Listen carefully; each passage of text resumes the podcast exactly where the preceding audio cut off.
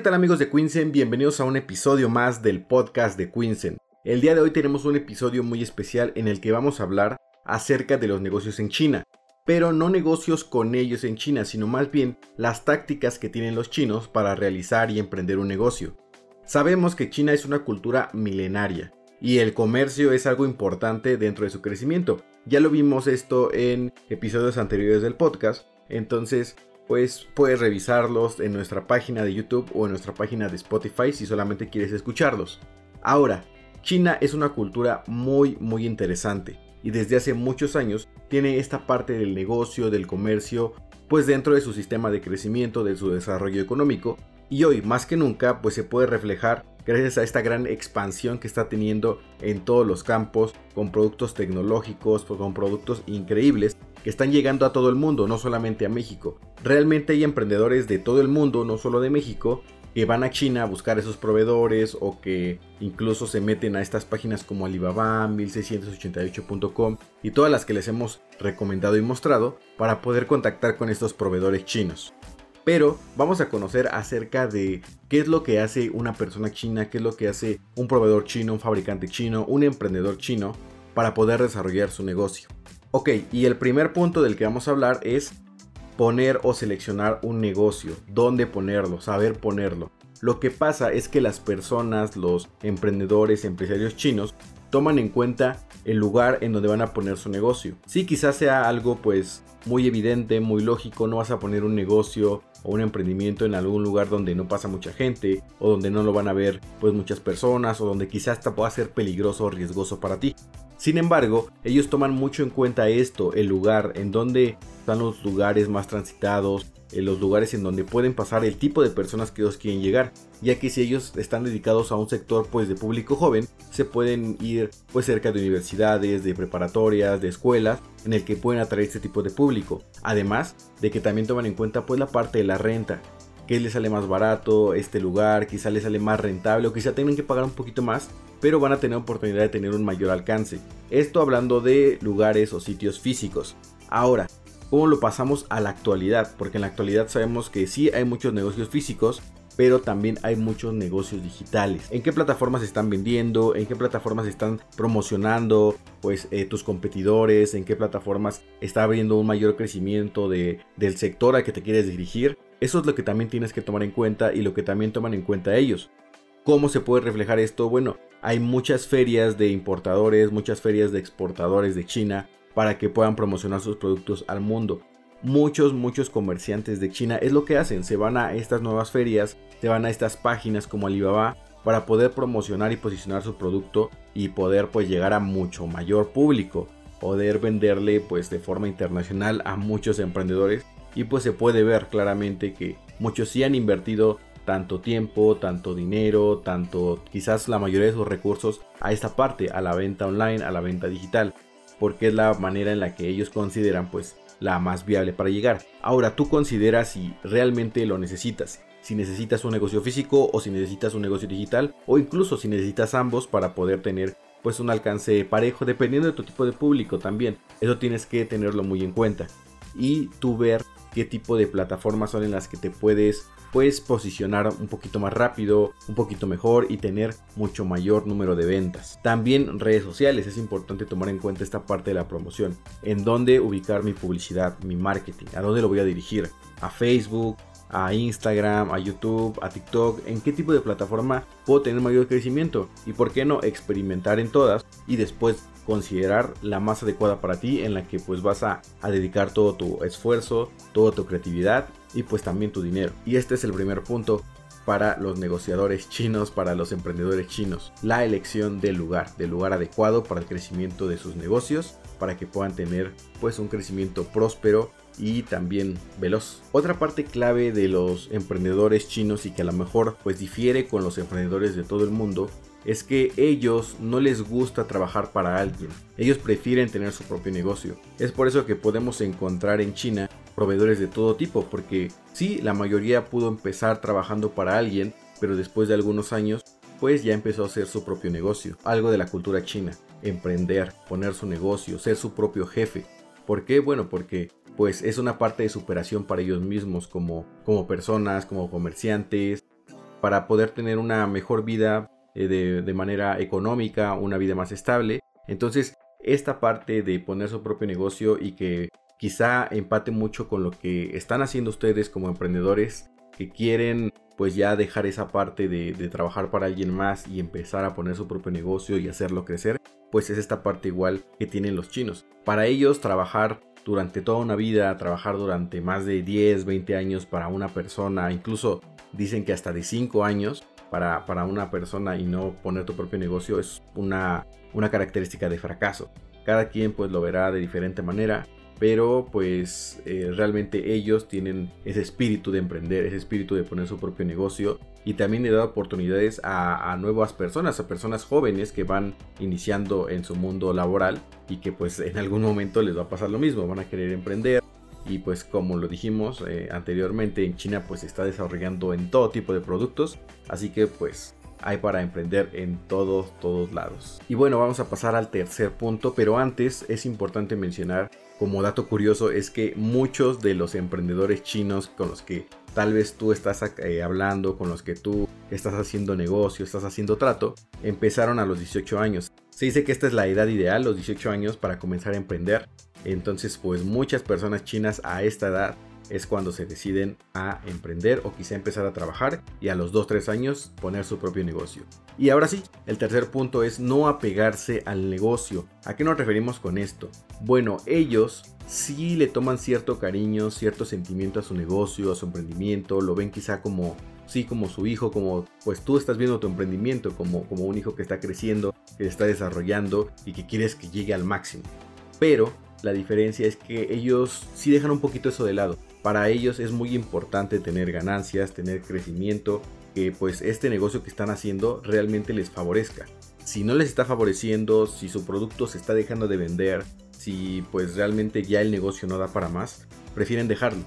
Prefieren dejarlo a un lado y ya no seguir con ese negocio. Entonces, no apegarse a los negocios para también evitar pues meterle mucho más dinero, mucho más inversión de lo que quizá pues ya no necesita porque ya no va a crecer y pues dedicarte a otra cosa, ver otro tipo de emprendimiento, ver otro tipo de negocio. Esto es parte de la cultura de los chinos.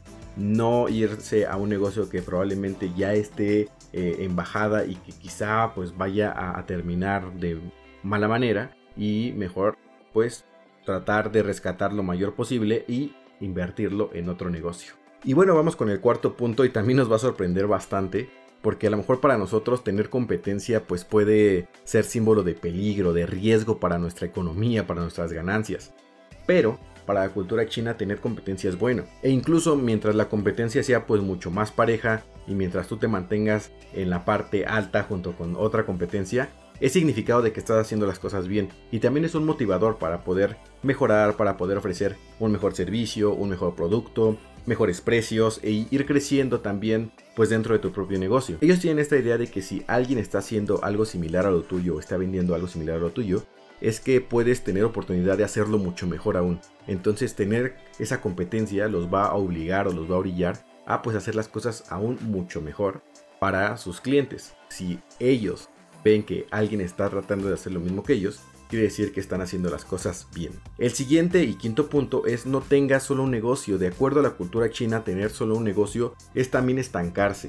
Para ellos, hacer muchos tipos de negocios, quizá manejar muchos tipos de productos, o tener pues un negocio de no sé de bisutería otro dedicado a la parte tecnológica pues para ellos es mucho mejor y siempre siempre estar innovando constantemente no quedarse estancado en un solo negocio ya que para ellos pues estar en un solo negocio puede ser aburrido y que también un símbolo de fracaso. Y el abrir un negocio tiene distintos significados ya que tanto pueden ampliar ese pequeño negocio que tienen o quizá iniciar uno desde cero o abrir sucursales del negocio que están teniendo. Para ellos este crecimiento es muy importante, que como lo dijimos anteriormente no se apegan a, a un solo negocio. Ellos lo que quieren es crecer económicamente, desarrollar su negocio, su idea, sus emprendimientos y lo van a hacer teniendo uno, teniendo dos, teniendo tres, hasta donde ellos sientan que alcanzaron ese, ese gran éxito. Incluso yo creo que hay personas, hay proveedores chinos, hay fabricantes chinos que siguen, siguen haciendo negocios hasta pues ya muy mayores, muy grandes, hasta ya heredarlos a quizás sus hijos y aún así tienen esa inquietud, no sé, de, de poder realizar aún más negocios, porque para ellos pues es importante. Como lo dijimos, el comercio para China actualmente y pues durante hace muchos años es muy importante, es una, un punto clave característico dentro de su identidad como cultura. El sexto punto es muy interesante y es que quizá aquí contrasta mucho con, con lo que nosotros realizamos al momento de, empezar a emprender, con lo que nosotros pensamos. Ellos dicen no quiero préstamos, nada de préstamos. ¿A qué nos referimos con esto? No quieren ir a los bancos porque no quieren pues llevar esa carga económica detrás de ellos. Ellos no, no quieren pues pedir préstamo a nadie, sin embargo, si lo necesitan en realidad, prefieren pedirlo a su familia. Sabemos que la cultura china es mucho de apoyo en cuanto a comunidades, en cuanto a círculo familiar, en cuanto a todo esto. Entonces para ellos es mucho más conveniente pedirle dinero a su familia o a sus seres queridos o a sus vecinos o amigos que pedirle al banco, ya que lo que menos quieren es generar intereses y pues la deuda se expanda. Quizá contrasta un poquito con lo que nosotros pensamos de, pues no le quiero pedir a mi familia porque pues no quiero tampoco endeudarlos y entonces prefiero ir al banco, pero la diferencia es que dentro de la cultura china desde muy pequeños se les enseña a ahorrar. Se les enseña a ahorrar para este tipo de casos. Cuando alguien de la familia necesite ese dinero, pues se le pueda prestar, se le pueda dar y con la seguridad de que ese dinero va a regresar ya que pues a partir del emprendimiento que va a tener, se espera, se espera dentro de la familia, de los amigos, que se desarrolle, que se desarrolle correctamente, que tenga ganancias y que se les devuelva lo que se les dio. E incluso pues también tener a esa persona como una opción si después alguna familia, alguna parte de la familia también quiere emprender, pues se hace lo mismo, se le presta ese dinero, pero de preferencia no quieren pedir préstamos, prefieren no mantener deudas entonces los bancos quedan descartados, pasan con la familia, con los amigos y pues en ellos recaen pues mucha confianza y se les hace el préstamo para sus emprendimientos. Otra parte que contrasta también quizá con el, uno de los primeros puntos, ellos no quieren trabajar siempre para alguien, ellos quieren tener su propio emprendimiento.